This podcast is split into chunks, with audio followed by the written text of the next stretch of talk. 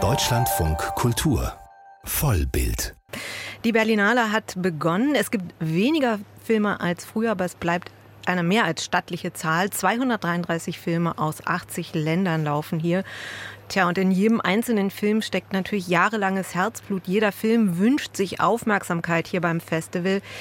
Das ist nicht ganz einfach, zumal sich die Filme derzeit behaupten müssen gegen die politischen Diskussionen um Weltpolitik und AfD, die eben hier auch beim Festival stattfinden. Meine beiden Kollegen sind hier in unserem Bus direkt vor dem Berlinale Palast. Anke Lewicke und Patrick Wilinski. Guten Tag, ihr beiden. Hallo. Hallo, hallo zusammen.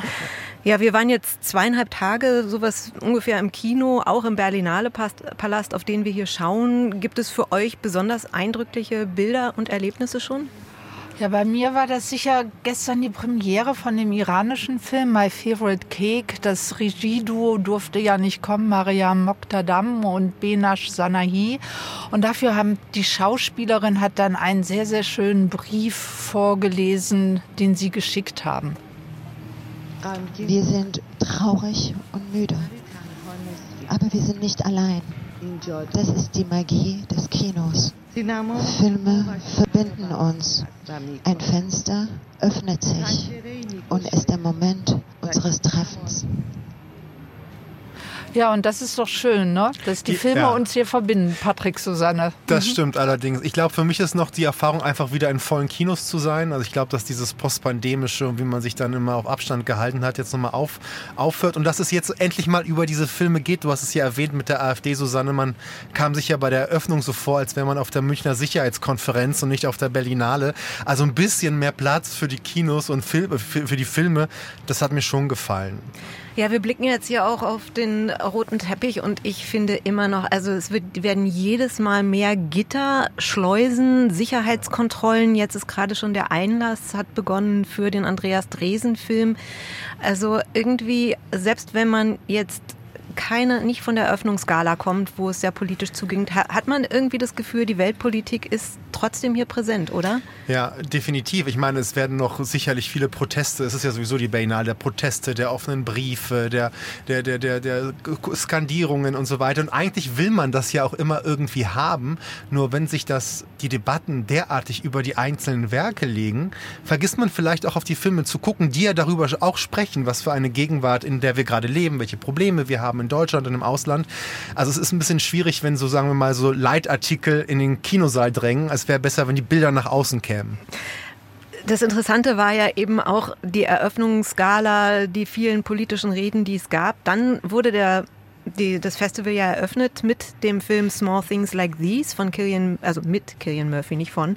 Da spielt da ein Vater in Irland, der Missstände in einer katholischen Besserungsanstalt für junge Frauen entdeckt und dann in die moralische Zwickmühle kommt zu überlegen, ja, wie geht er jetzt damit um? Fügt er sich für dich oder für euch in die Debatte eigentlich ein, jetzt gerade in so eine aktuelle? Ja, das finde ich schon, weil das ja eigentlich ein, äh, der wird ja von Killian Murphy gespielt, dieser Kohlehändler. Und das ist kein Mann des Wortes, sondern ein Beobachter. Und wir kriegen mit, wie der langsam so eine Zivilcourage entwickelt in einem repressiven System, was vom Katholizismus geprägt ist. Und wie er doch mit einer kleinen Geste was macht. Und deshalb finde ich den eigentlich auch so eine Stellvertreterfigur für die nächsten Filme. Also nehmen wir dann den iranischen Film, da haben wir ja schon eben eben kurz drüber gesprochen. Da geht es ja um eine 70-Jährige und ihr Lebensgefühl. Und sie versucht ja auch innerhalb ihres repressiven Systems noch mal so ein bisschen Lebenslust zu entwickeln und schleppt sich dann eben Taxifahrer ab. Der lässt sich natürlich auch gerne abschleppen.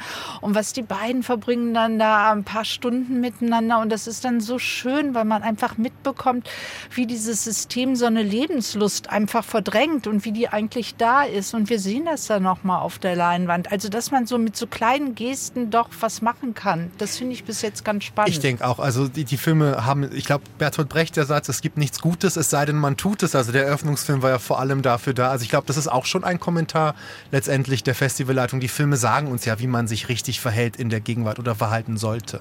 Vielleicht passt dazu jetzt auch der Film, der heute jetzt Premiere hat, In Liebe Eure Hilde, ähm, Andreas Dresens Film, wo es eben um, naja, die Widerstandskämpferin Hilde Koppi geht, die bei der Roten Kapelle tätig war. Ähm, der Film hat erst Premiere, deswegen dürfen wir noch keine kritischen Worte oder überhaupt einordnende Worte dazu sagen. Deswegen schummeln wir uns vielleicht mal rein. Die, die, die deutsche Präsenz vielleicht bei der, bei der Berlinale, wie schätzt ihr die ein? Ja, also ich finde, es gibt viele deutsche Filme und auch wenn wir jetzt noch nicht kritisch sein können, ich finde, diese Filme entwerfen einen interessanten Blick auf Deutschland. Und du hast ja gerade das mit der AfD erwähnt. Man muss sich ja immer fragen, warum ist die AfD so stark? Weil es vielleicht Probleme in diesem Land gibt, die nicht adressiert werden. Und ich finde, diese Filme, die hier auch gezeigt werden aus Deutschland auf der Berlinale, sie adressieren diese Probleme. Dass es einen Pflegenotstand gibt. Viele Filme spielen irgendwie im Bereich der Pflege oder es gibt Szenen zumindest, wo Eltern irgendwie gepflegt werden müssen. Man merkt, nicht alle haben dafür Geld. Es geht um Sterben, es geht darum, dass auch mal ein Elektroauto nirgendwo ankommt, weil es keine Ladestation in diesem Land gibt. Das sind alles so Blicke auf Deutschland, die ich ganz interessant finde, weil diese Filme legen die Wunde und sagen, naja, wir haben Probleme und wir verschweigen sie nicht. Ein anderes Thema, was sich jetzt da auch schon so rauskristallisiert, ist das Eingesperrtsein, ja. oder? Manchmal ganz wörtlich im Gefängnis, ja. wie bei In Liebe Eure Hilde oder auch, wie du schon erwähnt hast, Anke, bei dem iranischen Film, mehr im metaphorischen Sinne, weil man nicht das Haus verlassen kann wegen des repressiven Systems ja. draußen. Auch, auch Trauer kann auch ein Gefängnis sein. Also, also Gefühlszustände können diese Figuren ja auch gefangen halten. Und es ist ja interessant zu sehen, wie die Filme dann probieren, unterschiedliche Taktiken, um aus diesem Gefängnis sich irgendwie zu befreien. Nicht wahr? Also der iranische Film ist ja sehr herzerwärmend, weil diese Frau beschließt ja ihr Single-Dasein zu beenden, indem sie sich Lidschatten aufträgt, äh, Lippenstift. Und sie, sie, sie holt sich ja diesen Mann, sie geht ja in diese Restaurants und sagt so, du wirst es. Und dann erlaubt ihr der Film für einen Abend zumindest eine Art von Freiheit, die wirklich sehr berührend war. Ja. Und eingesperrt gibt es doch auch noch im eigenen Körper eingesperrt. Da haben wir doch gestern den Film A Different Man gesehen von Aaron Skimberg. Und da geht es ja um einen Mann, der ein ja, wie man so sagt, entstelltes Gesicht hat. Also der hat gutartige Tumore im Gesicht. Und der Be Film räumt eigentlich damit auf, was es heißt, dieses entstellte Gesicht zu sein und entwirft da ein unheimlich interessantes Spiel, weil der will Schauspieler sein, verliebt sich dann in eine Frau und dann, die ist auch noch Autorin, die schreibt dann was über ihn und gleichzeitig hat er eine Schönheitsoperation, wird immer schöner. Und dann will er aber in dem Stück mitspielen. Also es hört sich jetzt alles so verrückt an, aber der Film hat trotzdem so ganz große philosophische Fragen. Also wie wird unser Selbstbild bestimmt von dem Blick, der auf uns geworfen wird? Also das fand ich schon ganz bemerkenswert, so als Versuchsanordnung. Sehr spannender Film, auch fürs Kafka ja ein sehr kafkaesker Zugang und spielt auch mit diesem Pretty Privilege, dass schöne Menschen es schön haben auf der Welt und Menschen, die nicht normschön sind, vielleicht nicht. Ja.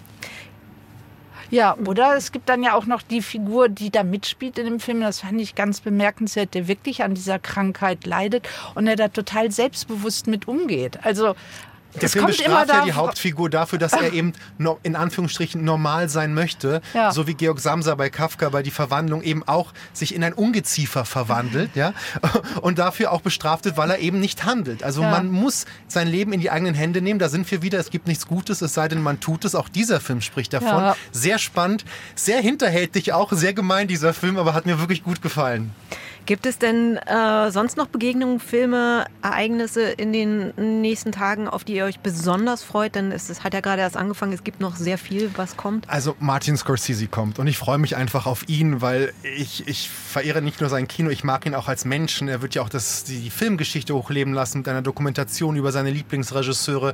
Ich freue mich auch auf die Atmosphäre, die Scorsese hier überhaupt nach Berlin bringt. Gut, wenn du bei Scorsese bist, dann sag ich, er kommt natürlich mit Selma Schumacher, seiner Cutterin und die beide stellen dann einen Film eben über Michael Powell und Pressburger vor und äh, Schumacher war ja mit Michael Powell verheiratet, also da geht es nochmal richtig in die Kinogeschichte.